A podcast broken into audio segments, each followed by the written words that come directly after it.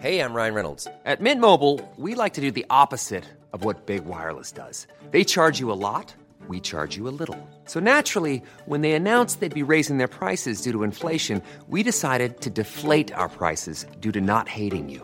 That's right. We're cutting the price of Mint Unlimited from $30 a month to just $15 a month. Give it a try at mintmobile.com slash switch. $45 upfront for three months plus taxes and fees. Promo rate for new customers for limited time. Unlimited more than 40 gigabytes per month. Slows. Full terms at mintmobile.com. Bonjour à toutes et à tous, bienvenue sur ce podcast Conflit, Conflit qui se lit et Conflit qui s'écoute. Vous pouvez nous télécharger sur le site de la revue Conflit et nous écouter en voiture ou bien dans les transports en commun cet été ou à, à d'autres moments de l'année. Je reçois aujourd'hui Florian Louis. Florian Louis, bonjour. Bonjour. Que vous pouvez euh, lire dans la revue Conflit. Florian Louis qui euh, travaille sur le Moyen-Orient, qui est donc historien, qui a écrit plusieurs ouvrages traitant du Moyen-Orient, une géopolitique du Moyen-Orient et de l'Afrique du Nord, un ouvrage sur les grands théoriciens de la géopolitique, et qui publie en cet été 2016 Un certain Orient, le Moyen-Orient de 1876 à 1980, qui paraît aux presses universitaires de France, et qui reprend en partie le programme de l'agrégation et du CAPES d'histoire. Alors Florian Louis, dans ce titre de l'ouvrage, la, chronologie peut surprendre le, le néophyte, 1876-1980. Pourquoi ce choix d'une telle chronologie pour le Moyen-Orient? Alors effectivement, c'est une chronologie qui peut paraître surprenante au premier abord. Alors moi, bien sûr, je l'ai reprise ici pour mon ouvrage parce que c'est celle qui a été choisie pour les concours de l'enseignement pour les deux années à venir. Alors pourquoi c'est surprenant? Parce qu'en général, quand on étudie l'histoire contemporaine du Moyen-Orient, on va avoir tendance soit à commencer plus tôt que 1876 ou plus tard. Plus tôt, c'est-à-dire très souvent, c'est ce que faisait le grand historien Albert Ourani par exemple, on commence à la toute fin du XVIIIe siècle avec l'expédition d'Égypte de Bonaparte, avec l'idée que celle-ci eh bien, va bouleverser profondément l'Orient, ce qui est indéniable, en y introduisant précisément des ferments d'occidentalité qui feraient entrer l'Orient dans la modernité, dans la contemporanéité. Et c'est pour ça que souvent, quand on fait l'histoire contemporaine du Moyen-Orient, on commence dès la fin du XVIIIe siècle. Parfois, on commence plus tard, mais alors à ce moment-là, après 1876, plutôt vers 1918-1920, c'est-à-dire à la fin de la Seconde Guerre mondiale, de la Première Guerre mondiale, pardon, à l'effondrement de l'Empire ottoman, au partage, au découpage impérialiste du Moyen-Orient par les puissances occidentales. Euh, là encore parce que ça marque une vraie césure, notamment d'un point de vue territorial et politique.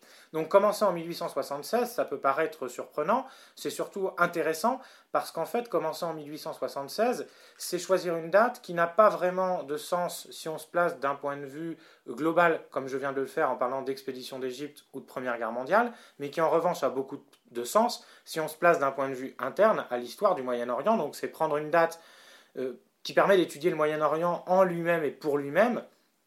En l'occurrence, 1876, c'est la fin de l'ère de réforme de l'Empire ottoman, qu'on a appelé les Tanzimat. C'est l'avènement euh, au pouvoir à la tête de l'Empire ottoman du sultan Abdulhamid II, qui va le diriger d'une main de fer euh, jusque quasiment à sa fin, jusqu'au début du XXe siècle. Euh, alors dans les toutes premières, durant l'année 1876, au début, Abdulhamid II euh, gouverne dans un régime constitutionnel, parce que 1876 c'est aussi la première constitution ottomane, mais très rapidement il va se débarrasser de cette constitution pour euh, imposer un pouvoir absolu. Alors, donc si je résume pour ce qui est de la date de départ, 1876, ça présente l'intérêt d'être une date charnière dans l'histoire ottomane, c'est-à-dire orientale, et pas dans une histoire globale qui place sans cesse l'étude du Moyen-Orient dans un prisme occidentalo-centré et européo-centré. Donc c'est ça qui est intéressant. La date finale, 1980, elle est aussi surprenante. En général, euh, on prend plutôt comme date butoir 1979, qui marque un tournant, pour faire simple, du, de la domination des nationalismes, et notamment du nationalisme arabe, vers euh, une domination des idéologies religieuses et essentiellement euh, l'islamisme, puisqu'en 79, on a bien sûr la révolution islamique en Iran, la tentative de prise de contrôle à la Mecque par des extrémistes sunnites, le début de l'invasion soviétique de l'Afghanistan qui va provoquer le djihad que l'on sait. Donc 79, c'est vraiment un tournant majeur. Ici, le choix a été fait d'aller un an après dans le but essentiellement de pouvoir étudier les conséquences de, ce tournant et notamment le déclenchement de la guerre entre l'Iran et l'Irak euh, qui va avoir des répercussions majeures sur le Moyen-Orient dans lequel on est aujourd'hui euh, encore très largement. dans votre, ouvrage, vous présentez la, pluralité des Orients qui évoluent au cours de la période, et puis on voit deux acteurs principaux que vous venez d'évoquer, l'Empire ottoman, l'Empire perse euh, également, qui, se transforment, qui évoluent. Euh, ils ne sont pas arabes et ils ont un rôle essentiel sur ce Moyen-Orient que l'on voit comme étant essentiellement arabe. Alors effectivement, bon, et ça c'est quelque chose pour le coup qui s'inscrit dans la durée, puisque ça continue encore aujourd'hui. Aujourd'hui, hein, le, Moyen-Orient est dominé par des puissances, Israël, la Turquie et l'Iran, qui ont en commun de n'être pas arabes.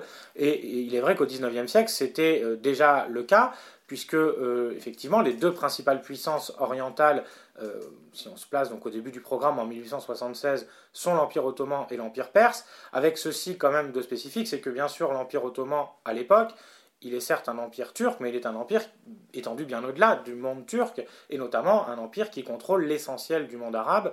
Euh, donc il a quand même une composante arabe, et euh, les Arabes participent, mais dans un jeu assez complexe hein, d'attraction et de répulsion. Il y a à la fois chez certains une volonté, c'est ce qu'on appelle l'ottomanisme. Alors c'est les Turcs qui cherchent à développer justement une identité à l'empire qui ne soit pas une identité turque, mais une identité ottomane qui permette de réunir tout le monde qu'on soit non seulement turc ou arabe, mais qu'on soit musulman ou chrétien, ou je ne sais, ou juif, etc.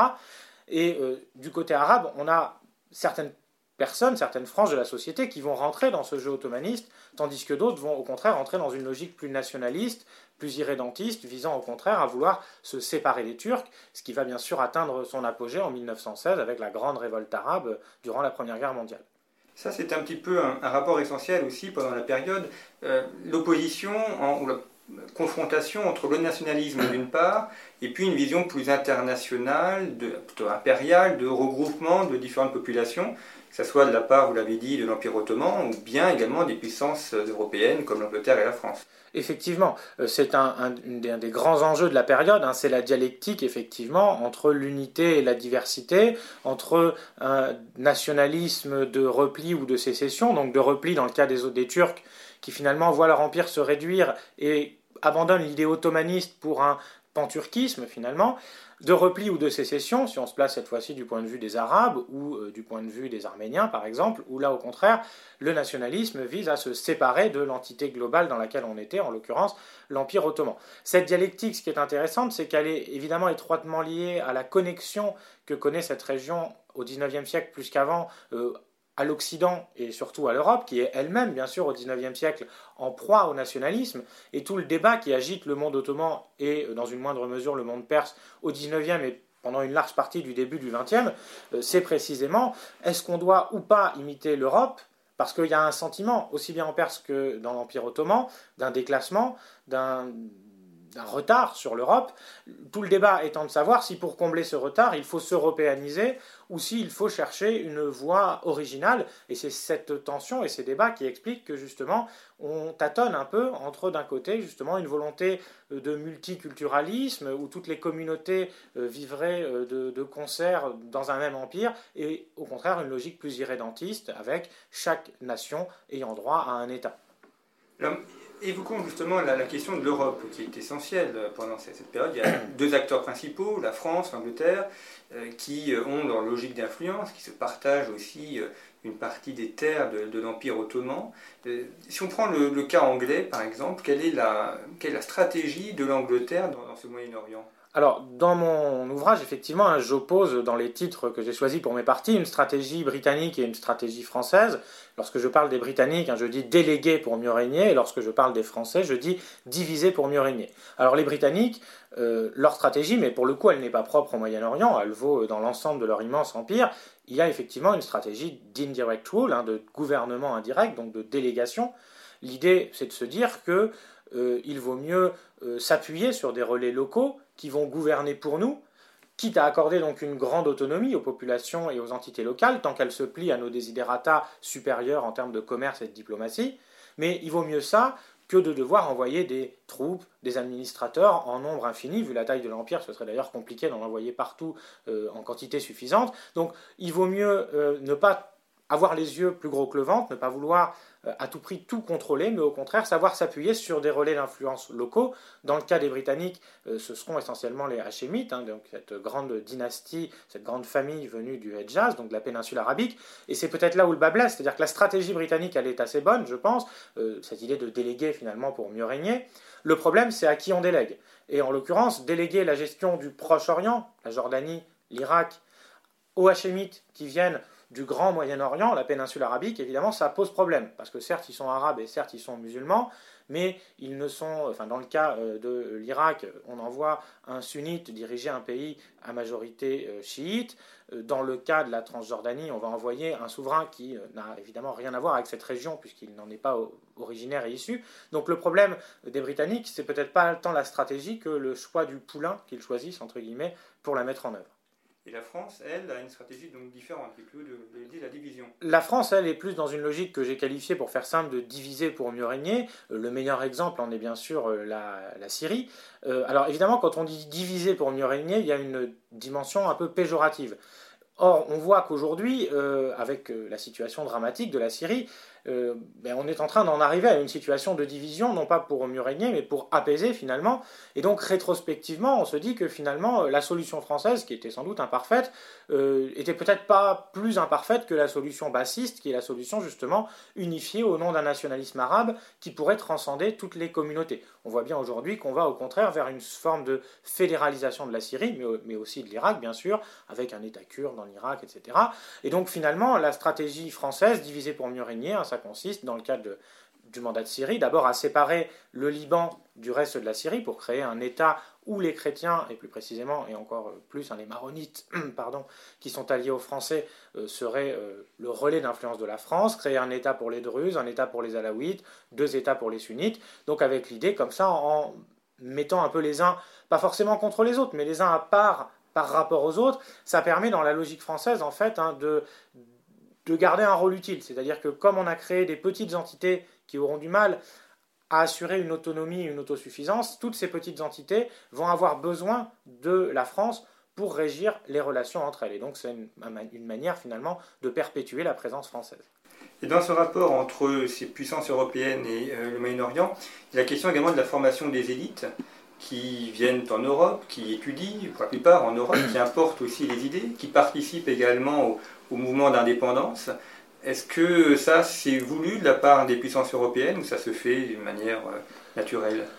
C'est voulu, euh, oui et non, puisque évidemment les puissances européennes n'ont pas la volonté de former des élites qui vont ensuite se retourner contre elles. En revanche, elles ont clairement la volonté euh, de diffuser euh, la culture occidentale dans le monde et notamment en Orient. Mais là encore, il faut bien voir la pluralité des élites, parce que je pense bien sûr par exemple au rôle des missions catholiques essentiellement, qui sont très nombreuses dans la région au XIXe siècle, et qui évidemment ne visent pas forcément à diffuser les mêmes valeurs que la République laïque, par exemple, même si la République laïque française soutient les missions euh, dans leur euh, entreprise d'influence en Orient.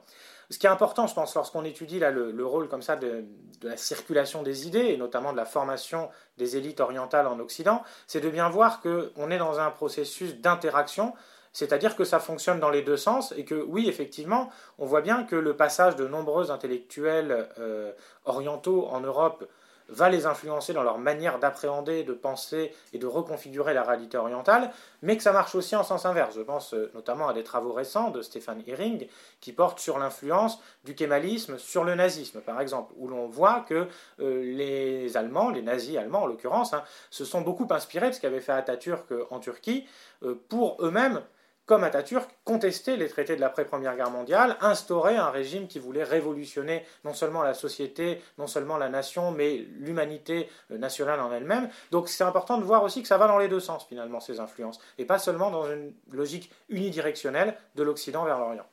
Alors Florian Lui, dans, cet ouvrage donc, publiez au PUF un certain Orient, euh, vous évoquez également la question des guerres mondiales, qui est importante pour euh, le, Moyen-Orient, bien sûr, euh, différente pour la première et la deuxième guerre mondiale, mais comment est-ce que cet Orient vit ces deux guerres mondiales et comment est-ce que cela influence aussi l'évolution historique de cette région? Alors les deux guerres mondiales sont vécues de manière très différente, euh, d'abord de l'une par rapport à l'autre au Moyen-Orient, et sont vécues différemment au Moyen-Orient que par rapport au reste du monde. Si on prend la Première Guerre mondiale, ce qui est important de comprendre, c'est qu'au Moyen-Orient, elle commence en fait avant 1914 et elle se termine après. Elle commence globalement en 1911 avec l'intervention italienne dans la Libye ottomane et elle se termine en 1923-1924 avec les traités de Lausanne, la fin de l'Empire ottoman et la création de la République de Turquie. C'est pourquoi d'ailleurs, plutôt que de parler de Première Guerre mondiale, certains historiens ont pu proposer de parler d'une guerre de succession ottomane, qui me paraît assez juste, puisque on est effectivement dans une série de guerres d'ailleurs, hein, qui vont à un moment entrer en connexion avec la guerre mondiale née d'Europe, mais qui ensuite vont, enfin, qui, étaient, qui existaient déjà avant et qui vont continuer à exister après. C'est pourquoi on peut isoler un continuum qui serait la guerre de succession ottomane. Cette première guerre mondiale elle a évidemment des incidences énormes puisque d'une part, elle met fin à l'Empire ottoman, elle aboutit surtout à un nouveau découpage, je ne vais pas rentrer dans le détail ici, mais de ce Moyen-Orient, avec la naissance évidemment donc de la République de Turquie sur les décombres de l'État ottoman, d'un certain nombre d'États arabes euh, indépendants ou semi-indépendants, Transjordanie, Irak, euh, le futur royaume d'Arabie saoudite, et puis les fameux mandats euh, dont on a parlé tout à l'heure, la Syrie, dont les Français vont découper le Liban, par exemple. Dans le cas de la Seconde Guerre mondiale, euh, là, la place du Moyen-Orient est, beaucoup moins importante, euh, puisque euh, le, fait majeur dans la Seconde Guerre mondiale, hein, c'est la peur que le Moyen-Orient ne se rallie, la peur du point de vue bien sûr des Britanniques et des Français, et surtout les Britanniques, puisque les Français sont évidemment vite chassés de la guerre, par la défaite de 1940, mais la crainte pour les Britanniques que le Moyen-Orient, et notamment le Moyen-Orient français passé sous contrôle vichysois, ne passe au service eh bien, euh, de l'axe germano-soviétique, ce qui se fait en partie puisqu'on sait qu'il y a des sympathies, des tentatives de collusion de part et d'autre, euh, enfin des tentatives de rapprochement, hein, aussi bien de la part des nazis à destination notamment des nationalistes arabes et inversement des nationalistes arabes à destination des nazis. On pense ici à la figure du Moufti de Jérusalem, hein, bien sûr. Euh, tentatives de rapprochement qui sont malgré tout plus d'ordre symbolique que concrétisées à grande échelle sur euh, le territoire.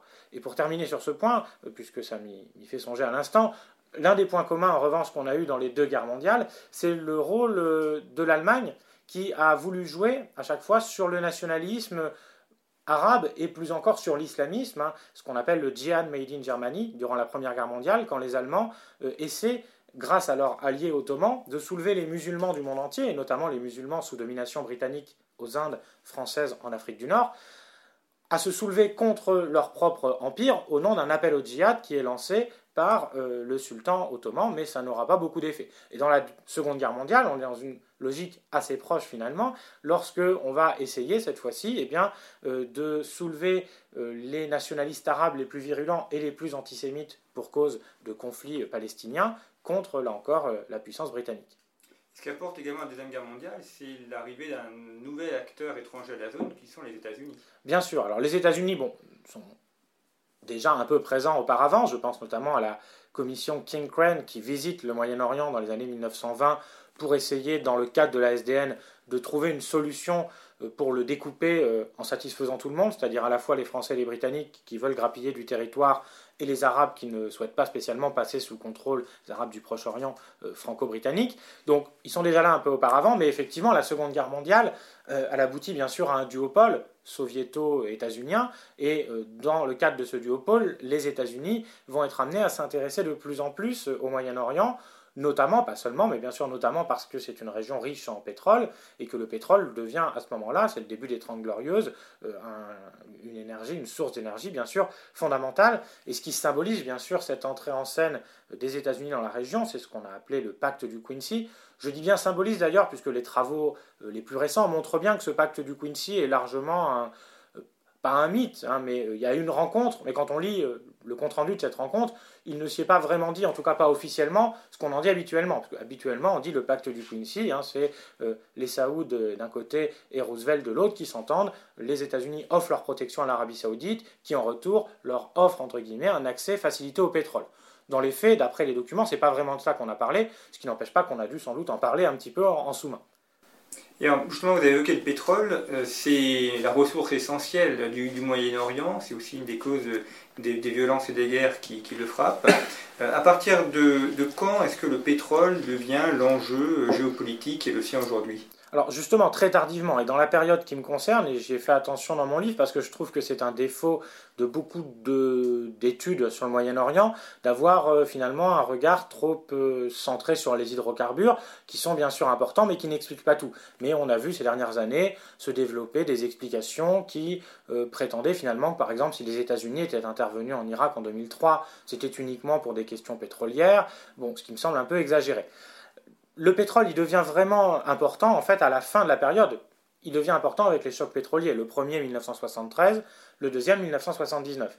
Et il devient important certes à l'échelle globale, mais surtout à l'échelle locale. C'est ce que je montre ça dans ma conclusion, puisqu'on est à la fin de la période chronologique que je traite. les chocs pétroliers qui aboutissent à une augmentation euh, exponentielle des cours du pétrole vont renforcer un certain nombre de pays qui étaient plutôt des périphéries. Je pense bien sûr à l'Arabie saoudite et dans une moindre mesure à l'Iran. Et aussi, bien sûr, aux Émirats arabes unis, euh, Qatar, au Bahreïn, etc. Donc tous ces États qui, pendant longtemps, avaient été dominés par les pays du Proche-Orient, deviennent dominants vis-à-vis de ces pays du Proche-Orient. Et c'est ce qui explique précisément le basculement initial que j'évoquais, autour de l'année 79, qui les symbolise bien, entre le nationalisme arabe et l'islamisme d'influence wahhabite, euh, le fait que précisément la force, la force financière en l'occurrence, elle change de main. Pendant longtemps, le Moyen-Orient était d'abord un Proche-Orient, c'est-à-dire une région dominée par les pays du littoral méditerranéen, Égypte, Syrie, Liban, Turquie. À partir des années 80, grâce ou à cause des chocs pétroliers, eh bien, ce sont plutôt les pays du Golfe asiatique qui prennent le dessus et le Proche-Orient devient un Moyen-Orient plus éloigné de nous d'un point de vue européen. On a évoqué les États-Unis. L'autre grand acteur euh, post-Deuxième Guerre mondiale, c'est l'URSS. Euh, quelle est la place de ce Moyen-Orient pour l'Union soviétique, au moins jusqu'en 1980, jusqu'à l'intervention en Afghanistan? Alors, Pour l'Union euh, soviétique, comme pour les États-Unis, et c'est pas propre au Moyen-Orient, il s'agit avant tout de se faire le plus grand nombre d'alliés possible sur place pour éviter justement, dans cette logique un des euh, la logique c'est que si tel pays n'est pas mon allié, ben, il va forcément être celui de l'autre, donc ça va m'affaiblir l'Union soviétique est quand même globalement euh, moins présente et moins influente que les États-Unis dans la région, parce que les États-Unis peuvent compter d'abord sur l'héritage euh, britannique, hein, qui a longtemps été présent, et donc évidemment les pays qui ont longtemps été proches des Britanniques, je pense à l'Irak, je pense euh, à la Jordanie notamment, et à de très nombreux pays du Golfe, eh bien, vont avoir tendance naturellement à se tourner vers les États-Unis. Et puis, euh, par ailleurs, il va y avoir un, bras de fer, hein, ce qu'on appelle la guerre froide arabe, hein, qui va voir effectivement les pays plutôt pro-soviétiques, euh, c'est-à-dire les pays socialistes, les républiques euh, à l'égyptienne de Nasser par exemple, pro-soviétique, donc s'opposer euh, essentiellement à l'Arabie saoudite, qui sera le chef de file dans cette guerre froide arabe euh, des pays qui seront plutôt pro-états-uniens. Mais euh, globalement, évidemment, ce sont les États-Unis qui vont, enfin les alliés des États-Unis qui vont plutôt remporter cette guerre froide arabe, qui va surtout aboutir cette guerre froide, pas tant d'ailleurs à renforcer les États-Unis que l'URSS, qui a divisé les Orientaux et les Arabes entre eux notamment. Et qu'en est-il de l'islam pendant cette période? C'est le moment où naît l'islamisme, il y a question de la confrontation aussi avec la modernité occidentale. On a l'impression aujourd'hui que l'islam est, la forme islamiste est l'élément moteur essentiel du Moyen-Orient. Est-ce que c'est le cas également pendant cette période de 1876 à 1980 alors effectivement, tout le problème va être de distinguer ce qu'on appelle l'islam et ce qu'on appelle l'islamisme, c'est-à-dire une lecture euh, politique de l'islam, distinction qui est assez compliquée, euh, enfin qui est une distinction euh, qui est avant tout occidentale, mais du point de vue de l'islamiste, il est normal finalement de mélanger l'islam et la politique. Donc la distinction déjà elle est complexe. Alors évidemment, l'islam a depuis, sur toute la période qu'on étudie, joue un rôle important dans la région, dans la mesure où c'est la religion de la plus grande partie des habitants de la région. Cependant, euh, le rôle qu'il joue va être euh, ambivalent. Et de ce point de vue-là, effectivement, les, événements importants, c'est d'abord au XIXe siècle la naissance de ce qu'on appelle le réformisme musulman, c'est-à-dire la volonté bien, de réformer l'islam sur le modèle, et c'est dit explicitement par euh, le plus célèbre de ces réformateurs, Al-Afrani, hein, sur le modèle de ce qu'a fait Luther pour le catholicisme en Occident, eh bien lui prétend réformer l'islam en Orient pour, euh, pense-t-il, redynamiser l'Orient, comme, pense-t-il également, le protestantisme aurait redynamisé l'Occident. On voit bien que dans ce cadre-là, euh, ce réformisme musulman-là est un réformisme plutôt progressiste qui n'a pas grand-chose à voir avec ce que nous on appelle l'islamisme aujourd'hui, qui est plutôt quelque chose de conservateur, voire de réactionnaire. Et ça, c'est une autre frange, une autre mais qui à l'origine est assez proche hein, finalement de ce réformisme musulman, avec quelqu'un comme Rachid Rida, et ensuite bien sûr les frères musulmans, Hassan al-Banna euh, notamment, donc on est là en Égypte, avec des réformistes qui eux vont aller dans une logique beaucoup plus effectivement réactionnaire de repli sur une identité euh, islamique qui serait radicalement opposée euh, à l'identité occidentale. Et donc pendant longtemps, et finalement jusqu'à aujourd'hui encore, on a un bras de fer entre ces deux interprétations du rôle de l'islam dans la modernité. Parce que ce qu'il faut bien voir, c'est que finalement, même si les apparences pourraient laisser penser le contraire, dans les deux cas, le réformisme plutôt occidentalisant euh, d'un côté, le réformisme plutôt orientalisant de l'autre, on est toujours dans quelque chose de moderne, puisque euh, l'islamisme wahhabite, euh, anbalite, le plus radical tel qu'il s'exprime notamment aujourd'hui, est largement une réinvention contemporaine d'un prétendu islam des origines qui n'avait sans doute pas grand-chose à voir avec ce qu'on nous présente comme étant l'islam des salafs, des ancêtres, comme le disent les salafistes. Et cette euh, volonté de réforme ou cet islamisme, est-ce que ça touche davantage les, élites, euh, les gens des villes, ou bien ça concerne plutôt les gens des campagnes? Si on fait une, analyse sociologique, est-ce qu'on peut définir cela? Assez, De manière assez, assez simple, on peut le distinguer, parce que notamment au XIXe siècle, de toute façon, la capacité de lire, d'écrire, c'est évidemment réservé à une petite élite urbanisée, et donc les réformateurs musulmans et leur public sont d'abord des gens issus des élites. Et c'est justement là le basculement que va opérer au début des années 1920 la création de la confrérie des frères musulmans, qui va consister à aller porter jusqu'au plus profond de la société égyptienne, puis après au-delà, ce discours islamiste qui se posait essentiellement dans des cercles et dans des cénacles qui étaient loin des préoccupations quotidiennes des habitants du Moyen-Orient. Euh, l'islamisme, notamment bien sûr l'une des grandes questions, j'ai oublié de l'évoquer tout à l'heure, c'est la fin du califat avec euh, la fin de l'Empire ottoman. Le dernier calife, donc chef suprême de l'islam sunnite, disparaît, et il va y avoir de très nombreux débats sur faut-il le remplacer, mais si oui, par qui? Faut-il le remplacer par quoi? Parce que certains évoquent quelque chose qui serait plutôt un califat collégial. On va jamais vraiment donc arriver à trouver une solution, mais tous ces débats, on se doute bien qu'ils sont largement au-dessus, ils passent largement au-dessus de la tête de la base de la population. Mais il est vrai qu'il va petit à petit, cet islamisme, se populariser mais ce n'est pas le fait du hasard, c'est le fait d'une action voulue, concertée, théorisée. Tout est écrit hein, dans les, textes des frères musulmans, dans les discours d'Hassan al-Banna ou de Sayyid Qutb notamment, hein, cette volonté de diffuser euh, une certaine vision de l'islam jusqu'au plus profond des masses populaires. Alors Florian Lee, dans l'ouvrage Un certain Orient, vous consacrez évidemment une partie euh, aux guerres qui fracturent le Moyen-Orient. Quand on pense à cette région, c'est d'ailleurs la guerre qui revient très souvent à l'esprit, la violence. Euh, certains historiens parlent d'arc de feu du, mondial. On a l'impression que la guerre est un peu consubstantielle à la région. Est-ce que c'est vrai? Est-ce que le Moyen-Orient a connu des époques de paix? Et, quels sont ces facteurs de guerre qui, frappent ainsi ces différents pays Alors, sur la période qu'on étudie, il est difficile de nier que le Moyen-Orient a été plus souvent euh, en guerre qu'en paix. Cependant, si on regarde sur le temps long de l'histoire, il y a effectivement et évidemment des périodes pacifiques au Moyen-Orient. Alors, cette hyper-conflictualité du Moyen-Orient, hein, le fait qu'il y ait euh, tant de conflits dans cette région du monde, c'est un grand problème historiographique. Pourquoi?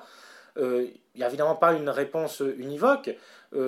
L'une des principales raisons, j'aurais tendance à dire, hein, c'est malgré tout, en tout cas pour les guerres d'aujourd'hui, on le voit bien, et je pense ici encore une fois de plus à la Syrie, et de manière plus générale à ce bras de fer entre sunnites et chiites, avec les Kurdes, des minorités chrétiennes, entre tout cela, c'est que finalement la richesse du Moyen-Orient, la richesse civilisationnelle et culturelle de cette région, qui a pu faire sa force, le fait que c'est un conservatoire de peuples, de traditions, de cultures, de civilisations, de religions multiples, variées. C'est une formidable richesse, mais ça devient aussi, en tout cas actuellement, une forme de faiblesse, voire euh, une cause de tragédie, puisque le problème c'est de faire cohabiter tout ce monde-là.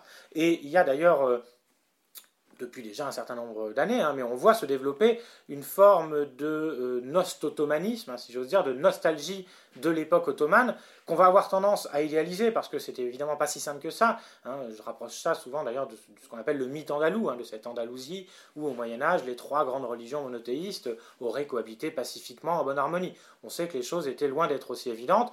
C'est pareil pour l'Empire ottoman. Mais il est vrai que l'Empire ottoman du XIXe siècle a pu être le lieu d'expression de ce qu'une historienne qui s'appelle Michel Campos s'appelle un civique ottomanisme, hein, un ottomanisme civique, c'est-à-dire une coopération finalement en bonne entente entre les différentes communautés, ce qu'on appelle les milliyettes en turc, hein, différentes nations, qui eh bien, euh, arrivaient à, en harmonie, dégager un modus vivendi qui permettait finalement de tous cohabiter euh, sans en arriver aux extrémités qui sont celles d'aujourd'hui.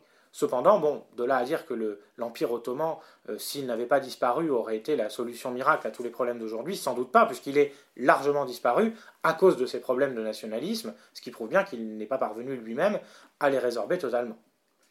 Autre euh, élément aussi d'évolution intéressant sur la période, c'est le développement économique que connaît le Moyen-Orient. Euh, on constate notamment une montée de, des villes, hein, un, accroissement urbain très fort. Euh, c'est une région qui est extrêmement urbanisée, c'est, ça fait référence aussi à son histoire, euh, mais euh, ça c'est un fait qui est quand même assez saillant sur la, sur la période, qui pose également aussi des problèmes de développement, de nourriture, d'apport de l'eau pour la population. Évidemment, alors c'est un fait saillant, mais là encore c'est pas propre au Moyen-Orient. Hein. On sait bien que toutes les régions du monde, à mesure qu'elles se développent, elles, s'urbanisent, elles, connaissent deux phénomènes. Hein. D'abord la transition démographique, qui se traduit, et c'est particulièrement vrai au Moyen-Orient dans la deuxième moitié du XXe siècle, par une explosion démographique, une augmentation considérable du nombre des habitants, et en même temps que cette transition démographique, une transition urbaine, c'est-à-dire que la part de la population qui vit en ville devient de plus en plus importante. Et il est vrai que beaucoup de pays euh, du Moyen-Orient sont marqués par une très forte macrocéphalie, hein, une tête urbaine pense bien sûr à Istanbul par exemple en Turquie, qui va dominer et écraser largement tout le reste du pays en concentrant l'essentiel des populations, ce qui euh, a bien sûr des atouts, parce qu'on sait que dans le monde d'aujourd'hui, et déjà dans le monde des années 80, avoir une grande métropole, c'est euh, des capacités à se connecter à ce que la mondialisation, des opportunités de développement, etc. Mais c'est bien sûr aussi de graves problèmes que vous avez évoqués. Évidemment, quand on vit en ville, on ne vit pas à la campagne, donc il est rare que quand on vit en ville, on fasse de l'agriculture, donc il est rare qu'on produise la nourriture dont on a besoin pour se nourrir. En plus, quand on arrive en ville, souvent, on va s'installer, comme on est pauvre, dans euh, des bidonvilles, ce qui va provoquer un phénomène d'étalement urbain, qui va donc détruire, c'est le cas notamment en Égypte, dans la vallée du Nil, le peu de terre qui serait euh, possiblement cultivable parce qu'irrigué. Donc euh, effectivement, l'explosion urbaine a de graves répercussions qui vont notamment dans le sens de deux choses en fait, d'une dépendance à l'étranger souvent pour s'alimenter, mais surtout aussi évidemment d'une dépendance du pouvoir politique, qui est lui aussi dans la ville, à l'égard de la population, qui est elle aussi majoritairement dans la ville. On l'a bien vu avec euh, les printemps arabes, comme il est convenu de les appeler, quand euh, le peuple kérote descend dans la rue, ça se sent, ça s'entend et ça a des conséquences, parce que précisément, au Caire vit une large partie des Égyptiens.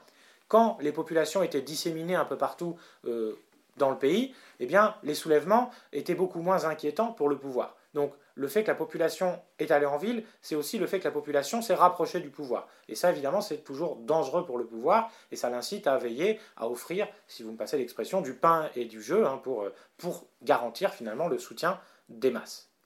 Alors pour terminer cette émission consacrée euh, à ce Moyen-Orient de 1876 à 1980, on peut évoquer, Florian Louis, trois, personnes importantes de, la période, euh, post-Deuxième Guerre mondiale, on pense à, Nasser, euh, Saddam Hussein et puis Hafez al-Assad, qui sont des gens, tous trois très différents, mais qui ont voulu moderniser leur pays, qui ont voulu également donner un rôle important à leurs pays respectifs, l'Égypte, l'Irak et la Syrie qui ont plutôt échoué ou pas complètement réussi, ça dépend comment on regarde les choses, mais euh, quel est, est-ce qu'il y a un point commun entre ces trois, personnes et, quel est le, rôle qu'elles ont euh, voulu jouer dans, ce Moyen-Orient? Alors il y a évidemment un point commun, c'est que Nasser, c'est le modèle plus ou moins avoué de Saddam Hussein, de Hafez al-Assad et de bien d'autres, je pense à Kadhafi par exemple, si on s'éloigne un peu vers l'Afrique du Nord. Donc Nasser, c'est celui qui pose le modèle. Et le modèle, il est effectivement très ambivalent, c'est le modèle du despote éclairé finalement, du dictateur, mais qui prétend être un dictateur de salut public.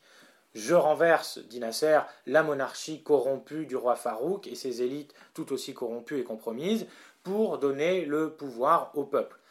C'est donc un discours très populiste, chacun euh, évidemment jugera euh, ce qu'il convient d'en penser. Il convient cependant de souligner que euh, le régime que renverse Nasser n'est certes, il est, comme il le dit, compromis avec les Britanniques ou autres, mais on est dans une logique, on est dans un système parlementaire, malgré tout, donc assez proche de ce qu'est notre conception de la modernité politique, et donc peut-être pas si néfaste que ne voulait bien le dire la propagande nassérienne.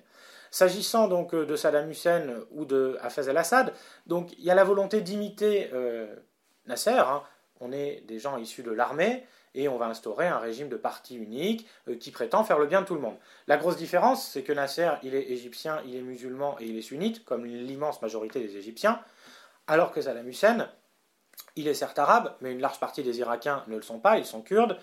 Il est certes musulman, mais il est sunnite alors que la majeure partie des euh, Irakiens musulmans sont chiites. Donc lui va utiliser le nationalisme arabe pour cacher sa minorité religieuse et entre le fait qu'il est minoritaire et donc ainsi euh, pouvoir imposer euh, la domination d'une minorité, les sunnites, appuyés sur les minorités chrétiennes notamment, sur la majorité chiite.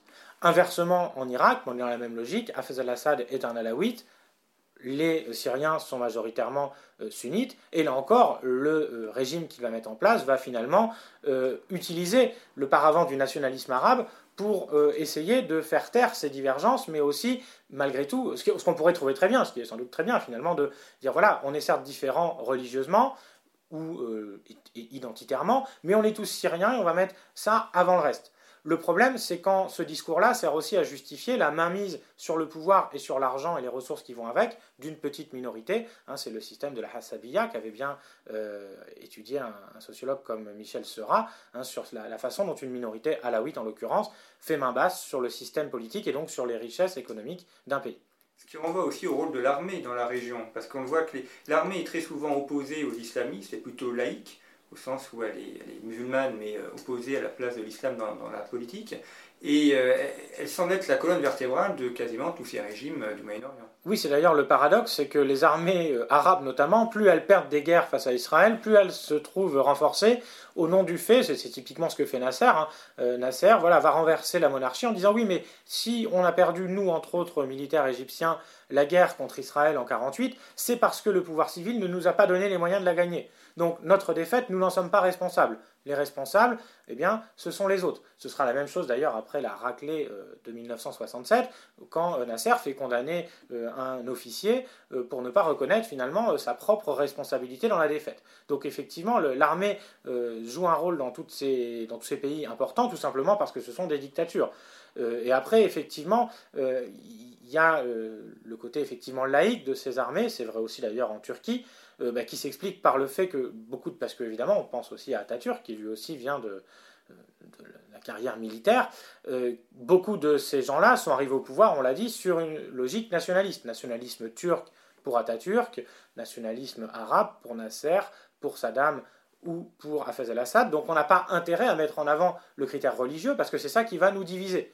Donc la seule exception serait la Turquie, où finalement on aurait plus intérêt à mettre en avant surtout après 1924 où il n'y a presque plus de chrétiens, la religion, pour limiter les tensions entre Turcs et Kurdes. Mais dans le monde arabe, en revanche, on n'a pas du tout intérêt, si on est un dictateur militaire, à mettre en avant euh, la, dimension religieuse, parce qu'on va mettre en avant des divisions il y a un dernier État qu'on n'a pas encore évoqué, on va pouvoir l'évoquer en, quelques minutes, c'est évidemment la question d'Israël, euh, qui euh, apparaît en, 1948 en tant qu'État, euh, qui sert de repoussoir, d'élément unificateur aussi, c'est un petit peu ce qui lie les, peuples, les pays arabes, l'opposition à Israël. lui aussi a un rôle essentiel dans cette deuxième partie, enfin, deuxième partie de la période étudiée. Effectivement, et à vrai dire, avant même Israël, il y a ce qu'on appelle le, Yishuv, donc l'implantation euh, de sionistes euh, au Proche-Orient, qui déjà, dès avant la création d'Israël en 1948, joue un rôle majeur, en tout cas au Proche-Orient. Alors effectivement, euh, le rôle d'Israël, il est complexe et ambivalent. Israël a surtout, d'abord, pendant longtemps, joué un rôle finalement de catalyseur, de dénominateur commun, de bouc émissaire pour les Arabes, qui permettait précisément de surmonter toutes leurs divisions mais toujours avec des arrière-pensées. Je pense aux jeux, notamment hein, des, Jordaniens qui ont euh, très tôt commencé à conclure des accords en sous-main avec Israël euh, parce qu'ils euh, avaient envie de récupérer la Cisjordanie pour donner naissance précisément que la Transjordanie deviendra finalement la Jordanie. Donc, dans les discours, Israël, c'est évidemment quelque chose de très utile pour, au choix, eh bien, mettre de côté tout ce qui peut opposer entre eux les Arabes et même les musulmans, et aussi pour euh, surfer finalement sur un antisionisme assez largement répandu dans la région.